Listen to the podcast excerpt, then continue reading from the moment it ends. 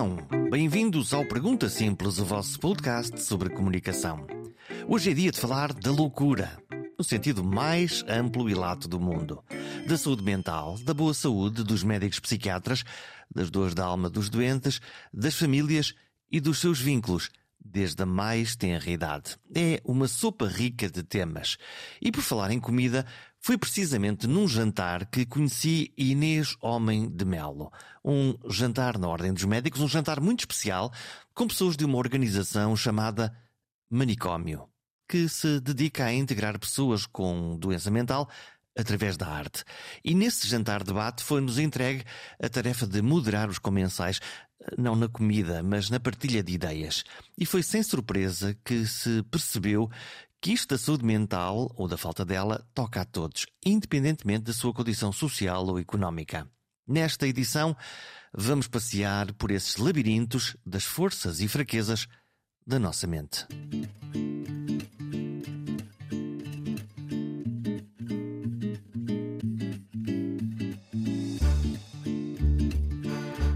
Inês Homem de Melo é médica, psiquiatra e também música. Pensa rápido e fala ainda mais rápido. Nesta conversa torrencial, eu faço o papel do jogador que tenta acalmar o ritmo do jogo enquanto ela corre para marcar mais um par de golos na minha baliza. A Inês pensou várias vezes em desistir do curso de medicina, até que se encontrou com a psiquiatria e isso mudou tudo. Vamos saber como. Vamos por partes. Sendo isto um podcast sobre comunicação, Inês Homem de Mel faz questão de ter tempo para ouvir os seus doentes. Sim, ouvir e falar com eles. E explicar tudo e voltar ao início outra vez. É uma espécie de raro cuidado num mundo em aceleração desmiolada. Então, e do que se fala no consultório de Inês? De sofrimento, principalmente de sofrimento. Afinal, vamos ao psiquiatra quando nos dói algo muito cá dentro. E não dá para encontrar respostas fazendo análises, radiografias ou taques. Só se chega lá pela palavra dita, pela palavra escutada, pela fala interpretada, pela reinvenção dos significados. Claro, depois há a bioquímica, mas a palavra é fundamental. É nesse momento em que juntar a ciência e a criatividade dá um grande jeito, em momentos em que é importante entender a fronteira entre o normal e o patológico. No fundo, o assumir da absoluta diversidade de que somos todos feitos, apagando o conceito do que é normal. O normal é um conceito, talvez, demasiado valorizado. Posto isto, apertem os cintos. Vem aí uma conversa sobre famílias, adolescentes, drogas, vínculos emocionais, conflitos existenciais e pessoas com déficit de atenção, mas que funcionam lindamente na vida real.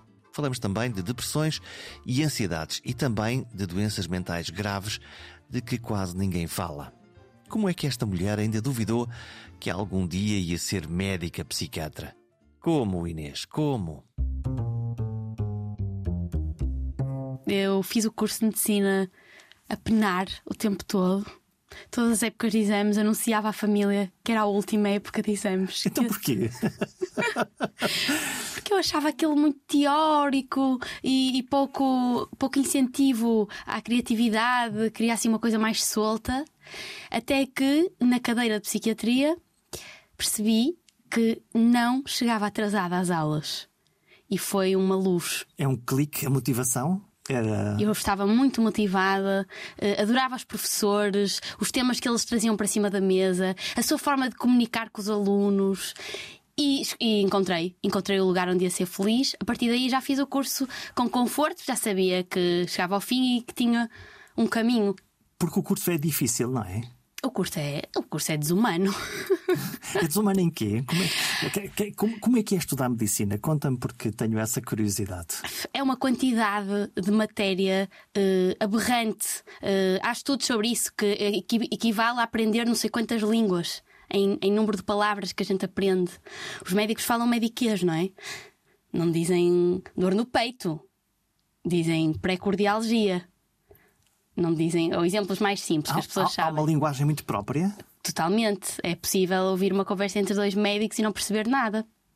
Então, se forem oftalmologistas, é, é que nem palavras usam, é siglas. Nem os outros médicos percebem o que eles dizem. Portanto, é, é, era uma explosão de, de, coisas a reter, mas num sentido uh, pouco criativo, que era o que mais maliciava. Era, era aprender coisas uh, que, me, que, me, fizessem sentir. Uh, é isso, criativa. E eu encontrei isso na psiquiatria. Então, mas qual é a diferença entre oftalmologia, entre cirurgia, entre cardiologia e a especialidade de psiquiatria? Porque eu olho, eu olho para os médicos psiquiatras e, e, é fácil notar que eles são diferentes, não é? Que são, são outra coisa. E até os nossos colegas médicos dizem isso. Os psiquiatras são todos malucos. E eu adoro, sabes que eu adoro esse rótulo. Eu adoro esse rótulo. Porque uh, se é assim, então que seja e ando no hospital e faço qualquer disparate. Vamos aproveitar, já que nos estão a dizer que nós somos assim, a gente vai e aproveita. Juro-te, eu acho que a psiquiatria atrai pessoas tendencialmente fora da caixa por ser uma especialidade com esse rótulo e por ser tão tolerante. Nós trabalhamos com a diferença do comportamento humano. De maneira que nós também nos damos ao luxo de, olha, de nos dedicarmos a outras áreas, fora da medicina. E de poder ser diferente, de poder achar que essa diferença uh, é normal, no fundo é isto. A diferença é que dá o brilho ao mundo. A única, o único tipo de pessoas pelas quais eu não me sinto atraída são as pessoas normais. Tipo, dá um garroto, faz qualquer coisa. Mestre! Isso, isso, isso, isso, tem a ver com o quê? Tem a ver com a tua curiosidade sobre, sobre o ser humano, sobre a maneira como. Porque no, no teu trabalho tu recebes pessoas, lá está, eh, muito diversas, em sofrimento, imagino. O que é que elas te dizem? O que é que dizem as pessoas que entram no teu consultório? As pessoas normalmente vêm ao psiquiatra com más notícias ou com dor. Uh, nunca vêm num celebrar um acontecimento, um ritual de passagem feliz, a não ser que sejam nossos doentes há tanto tempo que até se dão esse luxo. Uau, vir. consegui, olha, recuperei. Portanto, no, no, fundo, ao contrário dos obstetras que, que, lá vão para, em busca de uma boa notícia, olha, vamos, vamos ter um bebê, ou já venha um bebê, já está, uma, uma coisa boa. Em princípio, quando te entram no consultório, como é que tu observas logo esse, esse, primeiro momento em que, em que entram no consultório? Esse, já esse... está a contar. Já está a contar. Há suspeitas diagnósticas que se fazem da sala de espera para uh, o consultório, nomeadamente na área em que eu mais, que eu mais me digo, que é o neurodesenvolvimento e que afeta também a parte motora.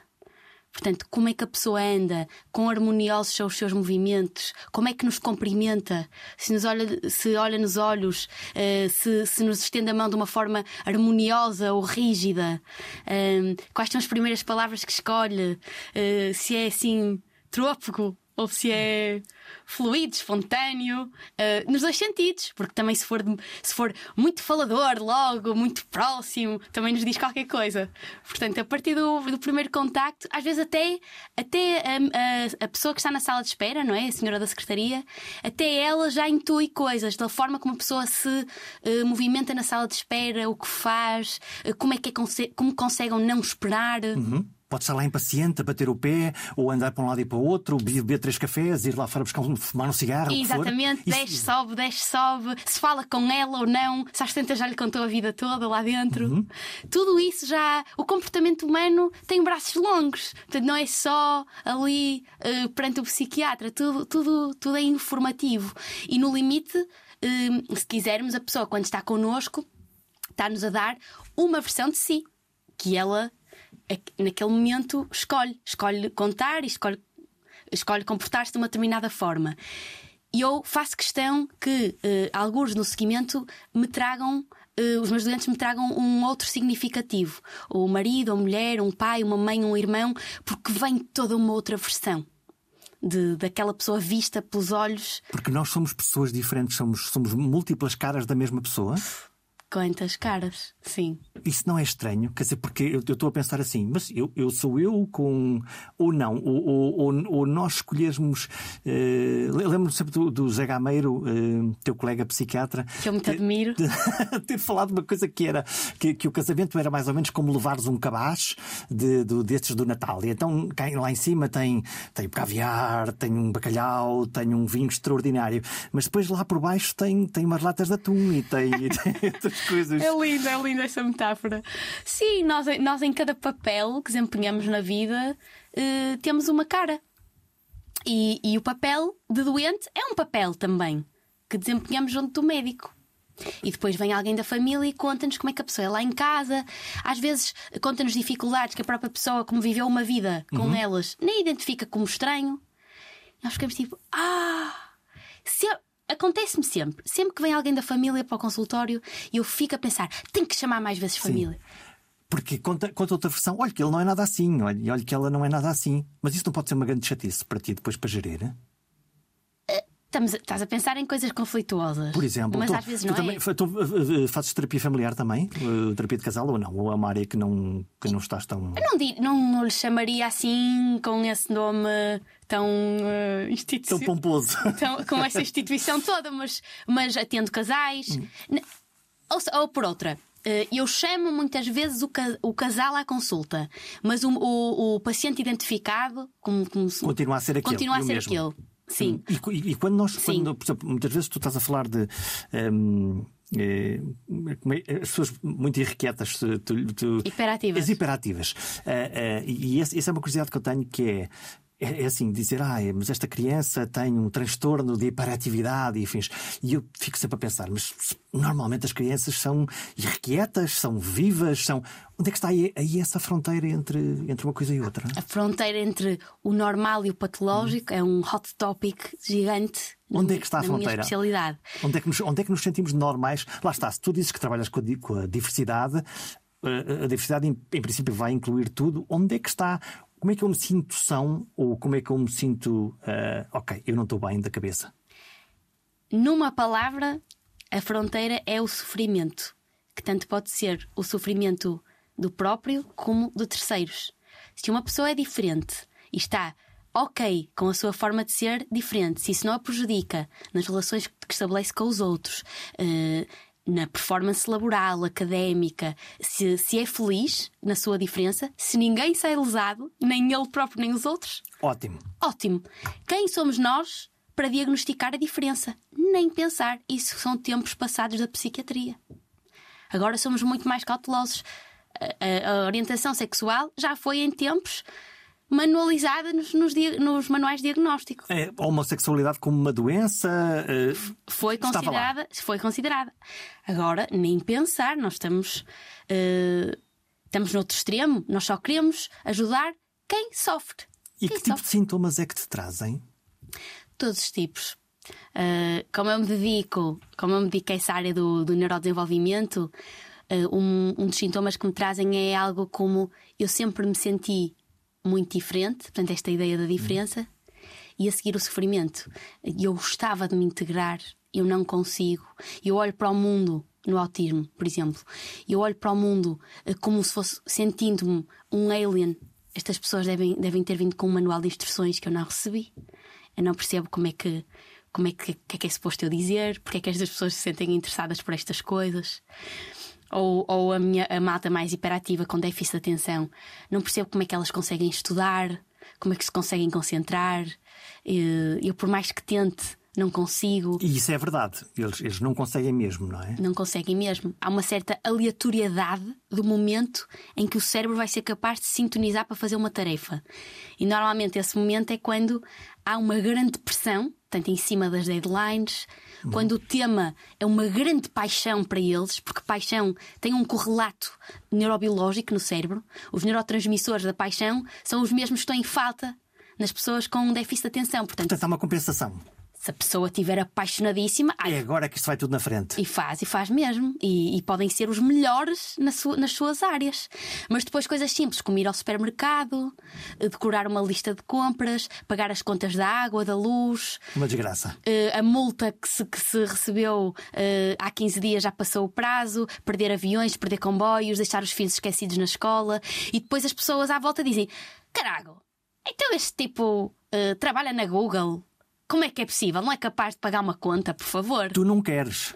Tu não queres. Tu estás distraído, tu não ligas nada a isto. E, af- e afinal há ali uma condição qualquer subjacente que representa um sofrimento para o próprio e para os outros que estão à volta, não é? Porque- Exatamente, Então exatamente. não foste buscar a criança ao colégio? Ah, pois é verdade, olha, passou-me. E, e- mas o que tu dizes é que não é uma negligência, é uma, é uma condição. É uma condição que está hiper bem estudada. Tomáramos nós conhecer a neurobiologia de outras doenças mentais como conhecemos a da PHDA, perturbação de hiperatividade e déficit de atenção. Lá está uma sigla.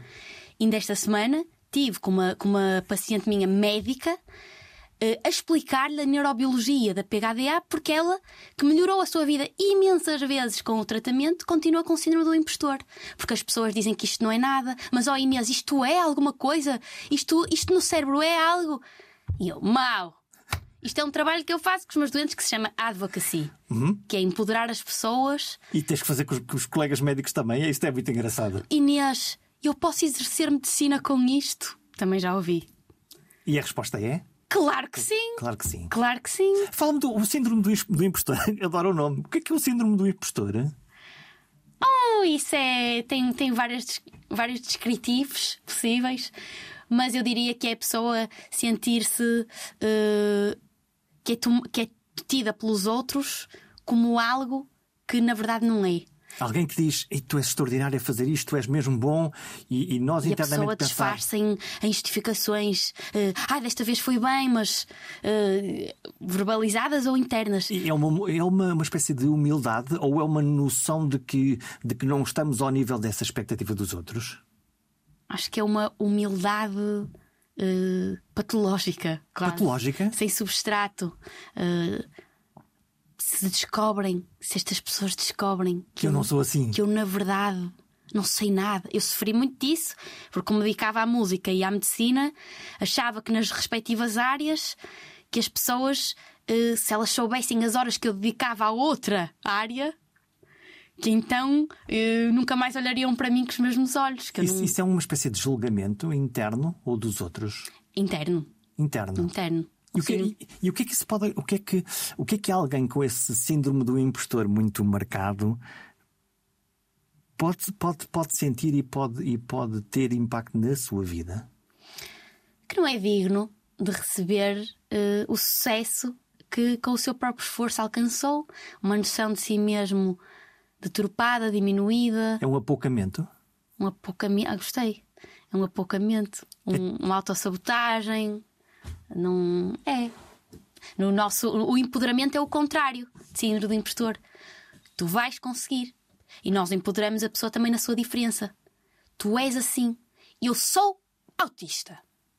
É isto que eu sou. Dizer assim com as letras todas. Estou cheio de fazer de conta que não sou. Pois estas pessoas fazem muito masking, que é tentar fazer de conta que se é algo que não se é. Quase esse seria um síndrome do impostor eh, voluntário ou ao contrário, nem sei bem.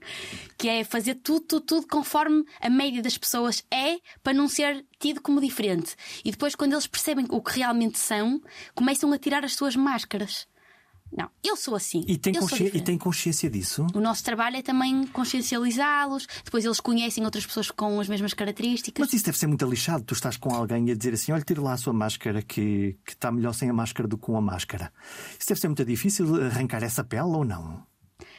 Isto é válido para qualquer pessoa, na verdade. Eu falo do neurodesenvolvimento porque é, é muito.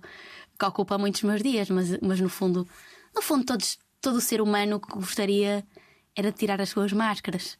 No, no psicodrama, que é uma psicoterapia que eu estudo, eh, há muito esta, hum, esta filosofia de.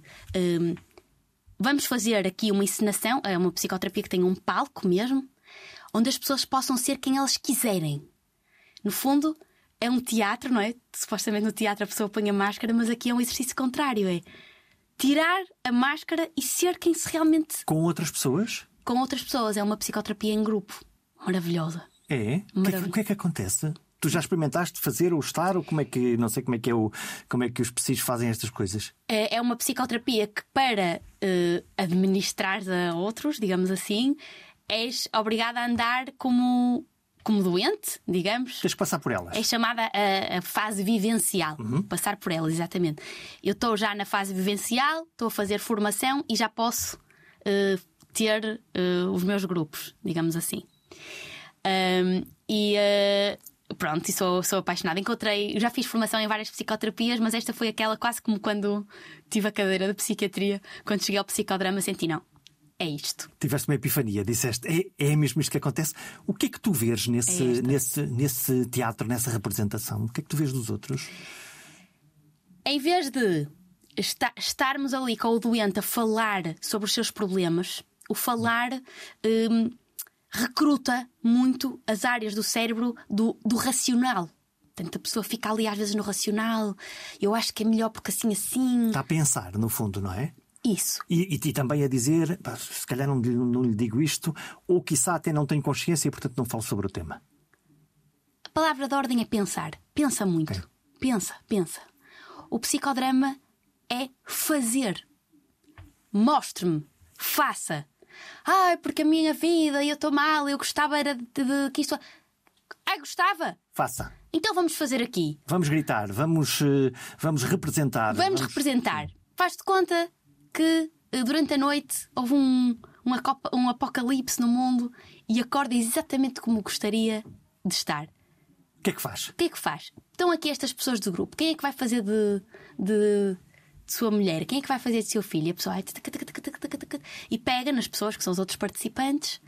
eh, Mostre-me aí uma estátua de como é que seria a sua família nesse, nessa altura. E a pessoa põe, eh, depois metem assim os gestos. Depende. Isto agora depois estás a ver onde é que isto vai buscar. Vai buscar áreas do cérebro da criação, da criatividade E da emoção também, não é? da emoção, muito menos razão, muito menos pensado, mais. Isto é um teatrinho de brincar, no fundo, é isto que as pessoas vão fazer e, portanto, lá se vão os filtros, lá vão caindo os filtros pouco a pouco. A inspiração do psicodrama foram as brincadeiras de infância, onde, onde, onde o ser humano é o mais espontâneo, o menos filtrado, o mais solto. E depois o que é que fazes com isso? O que é que se faz com isso? A ideia é que a pessoa que tem fome de atos, que é outra expressão do psicodrama, se consiga libertar e consiga encontrar o seu eu mais espontâneo. Sendo aqui a espontaneidade uma capacidade de se adaptar aos diferentes problemas, de ser criativo, de tentar outras alternativas. Porque a doença mental é muito isso: é a repetição de padrões que não funcionam. Estou há cinco anos sem conseguir sair de casa. Ok. Não consigo. Tenho sempre estes pensamentos maus. Repito-os, repito-os. O que é que eu tenho que fazer? É um círculo vicioso, no fundo. Um círculo vicioso. A doença mental, na minha perspectiva, é muito isso: é perda de espontaneidade, de capacidade criativa, eh, esgotar as soluções aos problemas e, ficou- e a pessoa fica presa. Presa, é isso, é perder liberdade. Estão a gostar do Pergunta Simples? Estão a gostar deste episódio? Sabia que um gesto seu me pode ajudar a encontrar e convencer novos e bons comunicadores para gravar um programa? Que gesto é esse? Subscrever. Na página perguntasimples.com tem lá toda a informação de como pode subscrever. Pode ser por e-mail, mas pode ser, ainda mais fácil, subscrevendo no seu telemóvel através de aplicações gratuitas como o Spotify, o Apple ou o Google Podcasts. Assim, cada vez que houver um novo episódio, ele aparece de forma mágica no seu telefone. É a melhor forma de escutar o Pergunta Simples. Olha, se alguém que, que vive uma determinada situação há vários anos entra no teu consultório, não te conhece, não faz a mínima ideia, em princípio tem algumas referências, mas confia em ti de uma forma abstrata, como é que se ganha uma zona de conforto em termos de comunicação para poder ir descascando essa cebola e podendo ir falar, falar só do sintoma, não sei, mas, mas do resto, do, daquilo que está inerente à, à, àquilo que a faz sofrer? Olha, isso é um tema lindo. Uh, que é, é aí que eu acho que, que os psiquiatras se distinguem bastante do resto da medicina, que é pelo facto da comunicação ser para nós um, não só o que é para os restantes médicos, né? toda a gente comunica, mas ser uh, justamente o nosso principal bisturi. É com a comunicação que nós também fazemos uma intervenção terapêutica. O bisturi e, e antes disso também o estetoscópio. É através da comunicação que nós vemos o que é que se passa e que nós a seguir fazemos uma intervenção terapêutica. Porque tu não tens, quer dizer, em princípio, uma bateria de testes ou exames ou afins, também podes ter, mas o teu, na verdade, o teu instrumento principal é o teu próprio cérebro e a maneira, o que tu sabes e a maneira como consegues intuir o outro. Nós podemos pedir exames para provar o que não é, para excluir, ah, isto não, esta pessoa não tem nenhum problema hormonal, não tem nenhum, nenhum tumor do cérebro. Algo biológico. Se não é nada disto, então será do âmbito da minha especialidade. Ok? E a partir daí conseguimos dissecar os sintomas através da palavra. Apenas da palavra. Há algumas coisas, como eu já disse no início, que podemos O gesto. pela motricidade, pela expressão facial, pela prosódia, aí não é bem a palavra, ou seja, a pessoa pode nem estar a dizer palavras e o, não é? a intuação, O ritmo da fala. o ritmo, o ritmo. Se fala mais devagar, se tem um tempo de latência de resposta maior, não é? A pessoa faz a pergunta e o doente fica. Ah, e só depois é que responde. O cérebro está lento no seu processamento. Pronto. E nós, da mesma forma que os cirurgiões dizem à, à enfermeira instrumentista querem o bisturi 8 milímetros e se esse não der, pedem-o de novo, na psiquiatria também há uma arte na comunicação. E quando faço uma determinada pergunta de uma determinada forma, se essa pergunta não funcionar, eu tenho que buscar outra. E pode ser quê? Podes provocar? Podes, eh, podes aborrecer? Podes, podes, podes espicaçar? Podes fazer isso tudo? O espicaçar e o aborrecer já será com, com doentes com quem tenhamos Confiança? particular confiança. Como é que se cria essa confiança? É isso. isso é, aí é que está a verdadeira arte da medicina. Por isso que eu acho que escolhi psiquiatria, porque é uma especialidade onde a parte artística, não é? Diz-se muito. A medicina é uma ciência ou é uma arte? É uma ciência, sem dúvida, mas a arte da medicina é isto: é duas pessoas com depressão não vão ser tratadas da mesma forma, porque elas têm vidas completamente diferentes, são seres humanos, com todas as. com uma, uma multitude de, de fatores psicossociais que diferem, e o médico vai ter que se adaptar. E esse, esse adaptar hum, de, uma guideline, de, um- de um- de Diz uma, muito, de diz uma diz receita muito pouco sobre a pessoa. diz muito pouco. E o médico tem que, tem que ser criativo, tem que adaptar a receita padronizada para a depressão àquele ser humano que tem à sua frente. Como é que eu vou conseguir que esta pessoa fale comigo? Como é que eu vou conseguir que esta pessoa se sinta segura para desvendar? Eu costumo usar esta expressão, toda a gente se ri muito de mim. Mas como é que eu vou fazer com que esta pessoa me mostre as suas hemorroidas emocionais? Isso é um bom tópico. São hemorroidas. Há pessoas que me dizem. Nunca, isto é, é algo que eu ouço, sei lá, não- não- todas as semanas não, mas uma vez por mês. E cada vez que eu ouço esta frase, eu sinto mesmo assim, uau, quase uma energia divina na sala, que é, que é ouvir isto. Nunca tinha contado isto a ninguém. De saber o que é, que é isto? Tu estás a, a ter acesso a, um- a uma informação íntima, vulnerável de outro ser humano, Porque não sabiam ou porque, ou, ou porque omitiram. porque nun- nun- nunca tiveram coragem, nunca se sentiram seguros o suficiente para contar este- uma determinada informação a alguém. A maior parte das vezes é por medo de ser rejeitado, por medo de ser sentido como mau, como repugnante, como defeituoso, eh, todo o tipo de coisas sensíveis que, sei lá, eh, odeio ser mãe, Uou! odeio, nunca devia ter feito isto. Ou o meu pai batia-me. Assisti à, violação de- de- da minha mãe pelo meu pai. Ahm, sei lá, coisas super densas. Ou, ou esta que eu te disse no início, eu sinto-me como se fosse um extraterrestre. Não me identifico com nenhum outro ser humano. Pá, são coisas que as pessoas não dizem todos os dias. E qual é o nosso trabalho? Isto é uma, é uma parte importantíssima da relação terapêutica. É tu ouvires esta informação super sensível que a pessoa te disse e devolveres à pessoa que tu aguentaste aquilo, que a aceitas na mesma, como ela é, e esta é a primeira vez que a pessoa vai sentir que aquilo que ela tinha como um perfeito horror foi aceite. É uma relação de empatia. Empatia, acho que é pouco. Isto é, quando, é, quando é feito. eu já, já estou aqui a entrar muito no domínio da, da relação terapêutica eh, perfeita, de, de tempo, de atenção, não é? Isto não é conseguido em consultas rápidas. É, é, é algo maior, às vezes, às vezes até. Eu até eh, intuo o que é que a pessoa. Sabes quando tu dizes assim? Está aqui. Vai, está quase a acontecer, mas e, e ainda não aconteceu. Exato, quase. E tu consegues ficar, ficar daqui, à, à espera desse momento ou, ou vais encaminhando? Como é que isso funciona nesses. eh, Olha, quando isso, quando eu sinto que a relação, quando eu sinto que a relação terapêutica existe, assim forte e segura, é assim quase uma magia. Eh, eu adoro. Já foi proposta como eh, património material da humanidade. E tu implicas-te nessa, nessa conversa, tu estás lá mesmo, isto é, tu, tu, tu, não, tu não, não representas um alguém que está ali como observador, tu estás mesmo implicada naquela conversa. É por isso que, que este trabalho eh, cansa emocionalmente.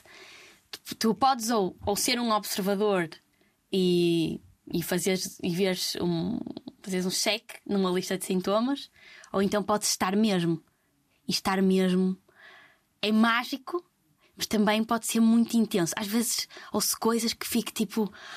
Ai meu Deus, como é que eu vou aguentar esta comoção? Tipo, isto, esta pessoa acabou de dizer uma coisa absolutamente poética, íntima, maravilhosa. Uh, sei lá. Agora me estou a lembrar assim de um exemplo concreto, mas. Ah, esta, esta eu vi a semana passada. Um, não consigo viver no presente. Estou preso entre o passado e o futuro, a cada instante. E eu. Oh, que profundo! Há alguém que me diz, uh, no fim de uma consulta, alguém que tem uma relação uh, muito difícil uh, com, com as figuras parentais que me diz casualmente, no fim de uma consulta, que, que a sua música preferida. Olha, doutora, no próximo concerto podia tocar a Father and Son do Cat Stevens? E eu tipo. Oh! E depois o doente vai embora, eu ponho a música a dar e choro. Pronto, eu sou essa psiquiatra assim que, que vive. Talvez um dia, se isto for demais para mim, talvez se for emocionalmente avassalador. avassalador. Como é que tu lidas com as pedras? Porque tu agora deste exemplos de coisas maravilhosas, no fundo, em que a tua emoção é uma emoção muito positiva, é uma, uma irmandade de alguma coisa que diz: Uau, esta pessoa eh, teve uma poesia naquele discurso. Mas eu imagino que haja muitas pedras aí na calçada de outras, de outras dores que são mais difíceis de suportar a irmandade, é, essa palavra é boa, a irmandade é sentida tanto no, nos momentos bons como nos momentos maus. Portanto, tu tens uma ressaca muitas vezes para lidar com, com estas conversas ou não? Às vezes tenho. Como é que tu fazes? Vais ao psiquiatra? Tenho. Olha, tenho um lá em casa. Isso é bom ou é mau? Tenho sorte. Desculpa, quer dizer, isto é muito da tua vida íntima, mas. Eh, acho que é bom, acho que é bom. Eu não, não acho que eu não poderia. Uh, estar com um médico que não fosse psiquiatra. pela, pela, como, honrando, se calhar, a aluna de medicina que fui. Uh, só, só alguém que pudesse ter a mesma paixão uh, pela matéria do meu trabalho é que, é que poderia. Sendo certo que depois nós, nós, nas nossas casas, na realidade, não, não fazemos de, de, de, de os papéis sociais que temos, não é? Em casa somos outra coisa, somos o marido e a mulher. Às, vezes, a... às, às vezes, vezes, não. Às vezes, o, o Gustavo também é do psicodrama. Hum. Então, quando nós temos assim uma zanga, ele ele faz uma técnica. a técnica de inversão de papéis, por exemplo, implica que nós façamos mesmo uh, aquilo que o outro fez. Um espelho? Um, ou, ou o espelho, ou ele imita-me aquilo que eu disse. Isso, da é maneira, é, isso é lixado. Da maneira como eu disse, eu fico assim a olhar tipo. E realmente, se foi o, mesmo chunga. O que, o que às vezes as crianças fazem, não é? Com, com, os pais, não é? Quando, quando nos imitam. Exatamente, essa foi a origem, eu disse há bocado. Dói. Que foi, que foi a fonte de, das técnicas do psicodrama, foi as brincadeiras de, de infância. E uh, esta técnica uh, nasce de, do faz de conta das crianças que imitam os pais, os professores, e que uma pessoa olha para elas e tipo, ih pá, realmente, este sou eu. E, não, pois é, porque, porque nós, nós vemos-nos mesmo ali, não é? Quer dizer, aquele trazendo à verdade, esse é que é o, esse é que é o problema. Não é? Exatamente, exatamente. Que é nós vermos, vermos nos olhos, nos olhos do, dos outros o que é sempre. É, é, olha, é, esta questão da neurodiversidade é, é, curiosa, que é, lá está, onde é, que está, onde é que está o diferente, onde é que está o igual. E eu, eu tenho sempre uma, uma, curiosidade que tem a ver com, com, a fronteira de, de, que às vezes me parece muito ténue de eu, eu ainda ser normal ou, ou, eu já ou ter passado para o outro lado, no fundo. Uhum. E lembro-me sempre de um, de um amigo que tinha, adolescente, que um de nós, como nós, portanto, as mesmas coisas, as mesmas piadas, as mesmas brincadeiras, e que um dia vai fazer uma viagem e quando volta, algo aconteceu nessa viagem e ele volta e com um diagnóstico posterior, mais tarde, julgo de esquizofrenia, e, e eu pensei: uou, mas isto aconteceu-lhe e ele pode ter acontecido a qualquer um de nós. Fiquei com essa. Onde é que está, onde é que está aqui esta. Algum de nós somos mais uh, vulneráveis? É algo biológico? É algo familiar? O que é que é isto? A doença mental tem duas frentes de causalidade a primeira é a genética, não é? será o mais biológico, e depois temos os fatores ambientais. Há quadros em psiquiatria que têm uma componente genética mais importante, maior. É o caso das patologias de neurodesenvolvimento, justamente, autismo e PHDA, mas também da doença bipolar e da esquizofrenia. Ou seja, as pessoas que herdam um património genético de risco não estão condenadas a ter a doença, estão em mais vulneráveis. E então, qual, qual, é, qual é o clique? Nós conseguimos perceber o que é que, o que, é que faz com que essas pessoas com, com maior vulnerabilidade possam desenvolver a doença? O clique são os fatores ambientais que a Um pessoa qualquer, se vai expondo ao longo da vida. Um dos mais eh, expressivos é o consumo de substâncias. Nomeadamente num dos períodos mais importantes do desenvolvimento do cérebro, que é a adolescência. A pessoa que consome drogas na adolescência e tenha um património genético de risco está a brincar com o fogo. Mas porque perde o quê? O controlo? Porque. O cérebro na adolescência sofre um processo chamado poda sinática. Adoro. Há- Uma poda. É lindo, não é? É lindo. Uma poda. Imagina, o- as, o- as sinapses neuronais são um, um grande arbusto. E ao contrário do que seria intuitivo, que o cérebro fosse crescendo, crescendo, crescendo, crescendo sempre, não. Há um ponto em que há demasiadas ligações para aquilo que é útil para a vida adulta. Então, naturalmente, há um corte das sinapses que são supérfluas. Esta poda é prejudicada pela presença de drogas no cérebro do adolescente. Porque, ah, porque este processo dá-se na adolescência. A pior delas todas é a cannabis. Que é a droga que genericamente os miúdos eh, em idade adolesc- adolescente estão a fumar. Aí basta, basta olhar, não é Por isso preciso. é que nós ficamos arrepiados. A cannabis é pior. A cannabis, para este intuito, para este efeito da poda sinática, interfere no, aonde? Impede o corte. Portanto, ficam, para todos os efeitos, ligações no arbusto supérfluas. E é nessas ligações que estão ali a mais, que estão fraquitas, mal amanhadas, Como as árvores, literalmente. que há um erro, que há um bugs no sistema. Aumenta a probabilidade de haver um bug no sistema. E bug, por bug, entenda-se, ouvi uma voz que não está aqui, tive uma ideia que não é real, convenci-me que estou a ser perseguida, convenci-me que estou a ser envenenada. São sintomas de estar psicótico. Quero pensar em linha reta e o meu pensamento está todo desorganizado. Uma pessoa em, em pleno surto psicótico às vezes é difícil de compreender. Há uma espécie de uma poluição, de uma nuvem cerebral, de, uma, de, um, de um nevoeiro. É isso? Pode acontecer? Eu nevo- nevoeiro acho pouco. Uh, nessa fase é mais um, uma tempestade com um tufão, porque as, as ligações estão, são muito anárquicas e o tratamento, atenção, também há que dizê-lo, o tratamento ajuda a regularizar isto e um surto psicótico não é sinónimo de uh, esquizofrenia. Uh, pode ser Tem que haver uma sequência? Tem que, tem que acontecer mais do que um? tem que acontecer mais do que um. Uma- um surto psicótico pode ser, por exemplo, induzido por substâncias. Num determinado momento, a pessoa vai a um festival, consome uma droga que não estava habituado, tem um, um episódio de, de alucinações, de ideias fora da realidade, pensamento desorganizado, até é internado ali uma semana, dez dias, e aquilo desaparece. Mas atenção, isto foi um aviso, é uma conversa difícil, temos de ter com os doentes que é, ouça, isto foi um aviso do seu cérebro, você ficou bem, até nem tem ninguém na sua família com doença mental grave, Mas pode acontecer. Mas vamos, to- todo o cuidado é pouco E, agora. Portanto, a repetir-se esta brincadeira, no fundo, a probabilidade do desenvolvimento de uma doença psiquiátrica como, como, como, como esse surto psicótico, como essa esquizofrenia, é uma, é, uma, é uma possibilidade real. É uma possibilidade real, aumenta muito o facto da pessoa já ter tido uma demonstração da vulnerabilidade do seu sistema nervoso, aumenta a probabilidade de ter outra manifestação e depois, entretanto, nós dizemos que a doença se autonomiza. A certa altura já, já não é das drogas, já é. Já lá está. Já lá está.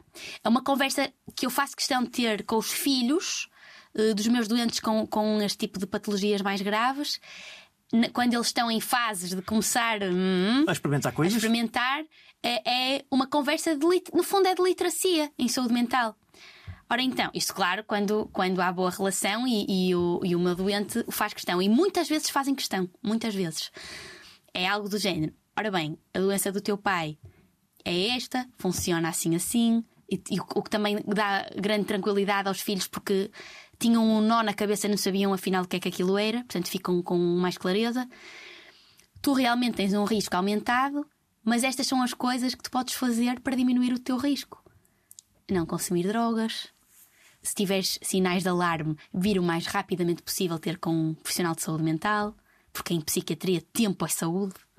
As intervenções rápidas têm ga- ganhas. ganhas eh, ganhas, Saúde? ganhas infinitas vezes. Quanto mais tempo a pessoa está doente, mais aquilo evolui e mais difícil é recuar. Portanto, no fundo, é, um é como qualquer doença biológica, que é quanto mais cedo tu conseguires atacar, mais consegues eh, controlar o, o sintoma e a evolução daquela condição. É muito é em tudo semelhante. Se tiveres uma pneumonia a evoluir, evoluir sem antibiótico, às tantas há ali partes do pulmão que vão, já não ficar, recuperas. vão ficar fibrosadas. Já não, não há milagres. E então tens essa conversa ah, e, a- e essa, e essa conversa depois são, são sensíveis, quer dizer, porque uma conversa com um adolescente sobre esse tema, imagino que seja uma conversa. É, uma, é um tema, é um tema, é um É, hot topic. O que é que esta, o que é que esta quer? O que é que está para aqui a dizer que eu não, não posso fazer isto ou aquilo ou outro? A adolescência agora também tem. eh, Assim, estendeu-se um pouco esta conversa. Eu digo adolescente, mas já tive esta conversa com adolescentes de 25 anos. Uhum. Pronto, mas que configuram em tudo, porque continuam a, A morar com os dos pais, pais. continuam com os mesmos jogos de poder, ainda estão na descoberta, eh, nestas descobertas, não é? Da- Das, das pequenas eh, atos de, de rebeldia, de autonomização, portanto, acabam por ser adolescentes em tudo. Já aconteceu de esta conversa ser assim, como estás a dizer, ah, ah, sim, sim, sei muito bem e tal. Um ano depois, knock knock, estou aqui, quero a tua ajuda. Alguma coisa ficou lá. Alguma coisa ficou. E portanto eles perceberam a realidade e nesse momento, no fundo, a semente da literacia lá, já lá estava e eles. E sabem onde é a porta, aonde têm que bater para fazer isto de encurtar o, o tempo até ao tratamento ao máximo.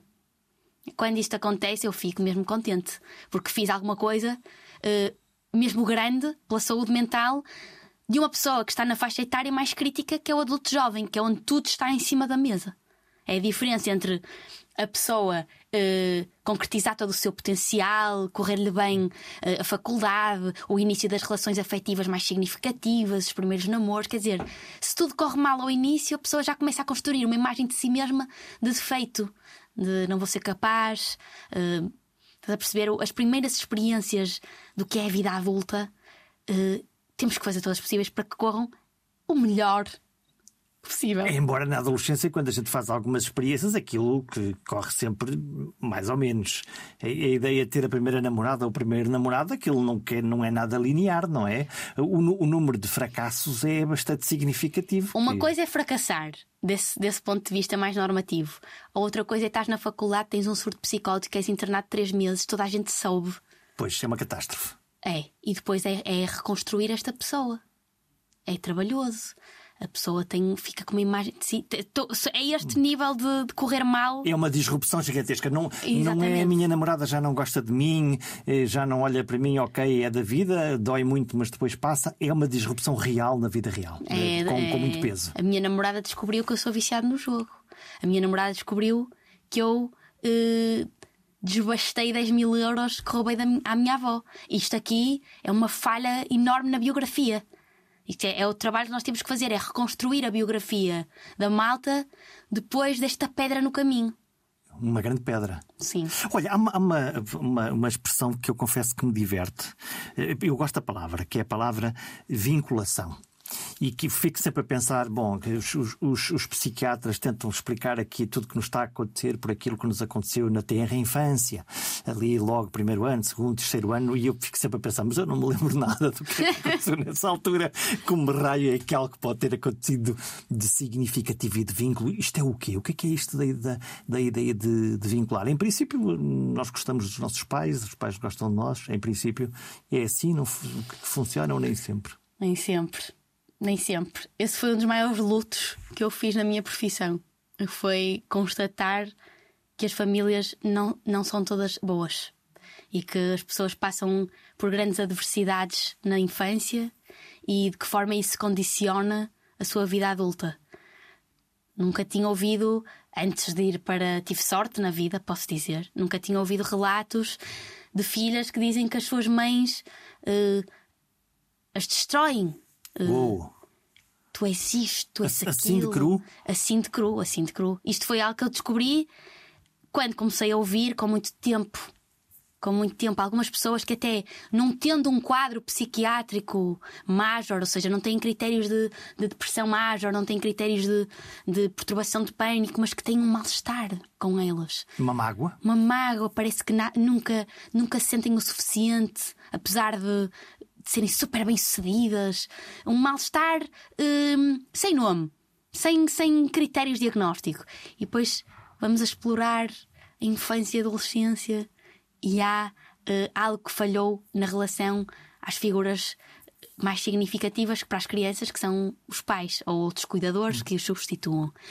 Enfim, mas a vinculação, outra descoberta fantástica que a minha profissão me trouxe. Lembro quando assisti aos textos da vinculação nos bebés, na pedopsiquiatria, de, de ser mesmo.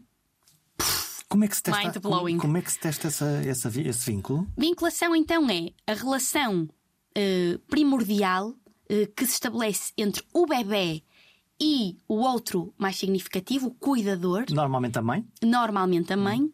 e que vai modelar a ideia que este pequeno ser humano vai ter durante toda a sua vida do que é o mundo, do que esperar do mundo. Mãe a chamada mãe suficientemente boa, que é assim que os psicanalistas Sufici... tu, tu, Quer dizer, isso, isso deve ser uma carga de trabalho. Quer dizer, essa é uma responsabilidade gigantesca que, que, está em cima de. Por isso é que há este termo do calma, mães, só têm que ser suficientemente boas. Porque as, porque as mães ficam muito aflitas quando ouvem isto, tipo, ai meu Deus, eu vou falhar em tudo. Uma mãe suficientemente boa é uma mãe que uh, oferece ao seu bebê uma base segura, em inglês é safe haven uh, Secure Base. Como é que isso faz? Uma base segura, um porto de abrigo, que é para a criança poder ir ver o que há no mundo, à mínima aflição, sabe onde vai voltar e onde vai ser acolhida no seu mal-estar. Ao colo da mãe. Ao colo da mãe, por exemplo. Mas isto vê-se nos meninos a brincar. Que eles dão assim, dão assim três, quatro passinhos e olham assim para trás. E a mãe, sim, vai, vai. E depois, de que forma a mãe é capaz então de acomodar o sofrimento do bebê? Há mães que uh, estão demasiado um, aflitas com o seu próprio sofrimento, que estão elas com muito mal-estar. Por exemplo, uma mãe com depressão não tratada, por isso é que nós insistimos tanto no tratamento da depressão pós-parto. É uma mãe que ora dá atenção, ora não dá. A criança sente que para ter atenção tem, tem que tem que se fazer ouvir. Esta... Gritar muito, tem que chorar alto. Chorar muito porque nunca sabe se a mãe vem ou não. Portanto, esta é a vinculação insegura, ansiosa. Depois há uh, a mãe que, que não consegue mesmo, que não consegue estar lá para o seu, para o seu bebê. Então o bebê aprende que tem que se valer a si mesmo. Portanto, em vez de gritar muito alto, não grita. Regula-se como pode. Cresceu, torna-se um adulto hum, demasiado cedo? É a vinculação evitante, é aquele adulto que nunca pede ajuda de ninguém, que as namoradas, se calhar, estou imaginando um homem que, que as namoradas se queixam que, que está sempre no seu mundo, eh, que é o evitante, que não, que não recorre à ajuda. E depois há, há o seguro, que é, que é o ideal, que é a tal mãe que uh, encoraja o filho a ir ver o mundo e qualquer coisa estou aqui. E consegue conter o mal-estar de uma forma em que a criança realmente se sente melhor. E como é que se testa isto? Como é, como é, que, como é que se consegue é, com, com é, é crianças parte, de dois anos? Isso é que é a parte mais incrível, que realmente isto é testável, é replicável e as crianças sempre enquadram-se numa, numa das três categorias. Ah, pois ainda há desorganizada, que isso é, é em crianças que sofreram mesmo de, de maus tratos terríveis, uh, em que nem sabem se gritam, se fogem, têm assim um, comportamentos erráticos, pronto, mas isso é muito raro, é mesmo em situações limite. 60% são seguros, 20-20 das outras inseguras, das duas evitante e ansiosa. Então isto testa-se assim. Chama-se Situação Estranha. Foi desenvolvido por, por Mary Ainsworth, uma senhora gênia mesmo. Então, a criança está com a mãe, isto é entre os 12 meses e os 26 meses que dá para testar. Uhum. A criança está ali a brincar com a mãe e com uma pessoa de fora. Por exemplo, um, uma médica de pedopsiquiatria, vamos imaginar. Está ali 3 minutos e está tudo a ser filmado, que é para depois ser, ser cotado. Entretanto, a mãe retira-se e a criança fica sozinha com a pessoa que ela não conhecia até ao dia. A criança vai ter várias reações, protestar, chorar, procurar a mãe ou não. E depois, passado 3 minutos, a mãe torna a entrar. E é no momento em que a mãe torna a entrar Que se vê o que é que acontece. que se vê o que é que acontece. Quando ela sai é importante, mas o que é mesmo importante é quando ela volta a entrar. Segura. Lá, esperneia um bocadinho. Resmunga, diz como é que é Resmunga. isto, quando é que tu foste? Pode resmungar ou não, mas sobretudo vai ter com a mãe, tranquiliza-se, torna a ir brincar alegremente. Vai à vida dele. torna a, a ter segurança para explorar o mundo. A evitante. A mãe sai. É como, se, é como se não tivesse acontecido nada. A mãe volta como se não tivesse acontecido nada. E, e liga-se de igual forma à mãe e à, e à pessoa que ela não conhecia. Declarou a sua independência, no fundo, antes do tempo. Exatamente. A ansiosa grita, grita, grita, grita, grita, grita e mesmo depois da mãe voltar, não há quem a acalme, porque ela não sabe Quando é que a mãe se vai embora outra vez? Exatamente, exatamente. Isto repara-se no futuro. Isto repara-se no futuro. Como? Isto são, isto são os problemas das relações nos casais. Porque a próxima relação, mais ou menos parecida em significado emocional e em segurança, à relação que temos com os cuidadores em criança, não é? A relação mãe-bebê é a relação que temos com o nosso parceiro na vida adulta. É aquela pessoa que idealmente nos vai acalmar quando nós estamos mal, que nos vai dar apoio, que nos vai incentivar a, a sermos mais e melhor, a irmos conhecer o mundo, ou não. E então isto tem uma repercussão na vida adulta. O, o casal, assim, eh, mais problemático, o José Gameiro se calhar poderia falar melhor sobre isto, será uma ansiosa, a que grita, grita, grita, com um evitante, que não ouve nem quer ouvir. Portanto, isto dá aqui um. Isso estoura, não é? Estoura, estoura. Se for um seguro com um dos outros tipos, pode, esta relação pode ser aquilo que nós chamamos de uma experiência emocional corretiva, em que a pessoa aprende a ser como o que é seguro. Neutralizam-se ambos? Há uma relação de, de compensação? E aprende. A pessoa, a pessoa que era muito ansiosa e que gritar e depois, e depois fazem os chamados comportamentos de push and pull, que é eh, quero, mas, mas, mas empurro-te, sabes? Aquelas pessoas camuam, eu não vou responder às mensagens porque ele não me ligou. Eh, e depois, então, mas o que é que tu queres? Queres que te ligue ou não? Estás a ver? Isso é, muito, é, muito, é um comportamento muito habitual na vida adulta. Então, mas isso destrói completamente aquela ideia de que nós vamos aí pela rua e nos apaixonamos pelo cavaleiro andante ou pela donzela só porque, porque é gira, porque a gente gosta como fala, a gente gosta da maneira como, como, como tem o seu corpo, como. E tu estás a dizer que. Que afinal não, que afinal há aí umas subcaves que nos levam a, a, a- a ligar-nos ou, ou a desligar-nos. Na paixão, na fase da paixão, estas coisas não vêm ao de cima. Lá está, as latas de atum que estão lá por baixo. É, porque na paixão toda a gente só quer Mostrar o melhor. mostrar o melhor e estar junto. Isto são coisas que, que começam a ser salientes, começam a evidenciar-se com, com o tempo. Às vezes não demora assim tanto. Uh, mas é incrível, é incrível que haja. Isto é toda um- uma, uma, uma ciência emergente, que é os estudos da vinculação no adulto Ok? E que, que eu acho completamente mind-blowing. E qualquer pessoa que leia, há um livro muito, muito interessante eh, sobre que foi escrito por um pedopsiquiatra sobre isto, depois ele também começou a estudar o adulto e que todos os meus doentes que leram aquele livro ficaram. Mudou a vida deles. Depois de veres. Once you see it, you cannot unsee it. E começas a identificar na- nas pessoas da tua família os estilos e, e aprender a comunicar também. Se tu tiveres a, a bênção de, ser, de ter a vinculação segura, tu consegues ajudar muito alguém com o outro modelo. A- a- tranquilizá-lo, a mostrar-lhe como é, como é que se é tranquilizável, como é que a outra pessoa não vai desaparecer ou tem capacidade para te ajudar. Pronto, isto agora tem infinitas nuances. Mas eu, mas olha, foi uma das, uma das descobertas mais incríveis que a minha profissão me trouxe. Mas em princípio, se, como tu dizes, há essas, essas relações quase quer dizer, que chocam uma com a outra, el- elas nem sequer deviam sobreviver na fase do namoro antes, de, antes das pessoas enfim, darem um passo mais sério. Não estou a dizer casar, mas eh, fundamentalmente estar mais junto e principalmente no momento em que, em que vão ter filhos, não é? E, e nós vemos alguns casais que aquilo é o fim do mundo, andam sempre à porra e à massa eh, e, e que, que a gente diz, ok, o que é que está a acontecer aqui? Por um lado, eh, que é, não damos nada por aquilo. Ou o contrário, davam-se tão bem e aquilo explodiu e ninguém sabe porquê. Pode ter a ver com isto ou com outros fatores, atenção. Mas isto é mesmo o alicerçá-lo nas relações. Estas muito opostas, o evitante com o ansioso, uh, aquilo dá barraco quase sempre no início. É água é. e azeite. É, é, hum. é. Ah, pois há muitos confundidores, o fator filhos, o ter, ter um filho um, traz muito ao de cima uh, angústias uh, que estavam ali no fio da navalha. Eu costumo dizer que ter um filho muda a nossa vida, ter o segundo acaba com ela.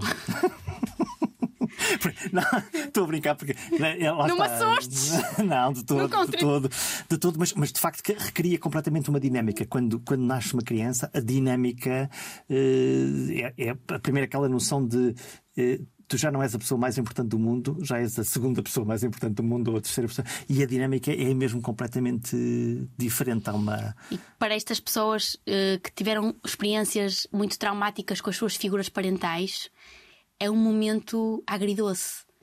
Porque um, elas muitas vezes querem fazer diferente, mas são assaltadas por memórias muito tristes do que foi para elas a infância. E têm menos capacidade de amar? Não, uh, podem, podem até ter um desejo enorme de, de, fazer uma reparação quase do destino que elas tiveram. E é um momento em que muitas pessoas procuram, é curioso, que procuram ajuda, querem ser melhores pessoas antes de nascer o filho. Ai, eu morro com isto. Uh, fico mesmo emocionada. Uh, tanto eles como elas uh, que querem. Querem restaurar-se. Querem. Querem restaurar-se antes de trazer ao mundo um novo ser de forma a interromper um, o, o chamado o trauma intergeracional. Portanto, já elas muitas vezes dizem: a minha mãe tratou-me assim, mas já a minha avó tinha tratado assim.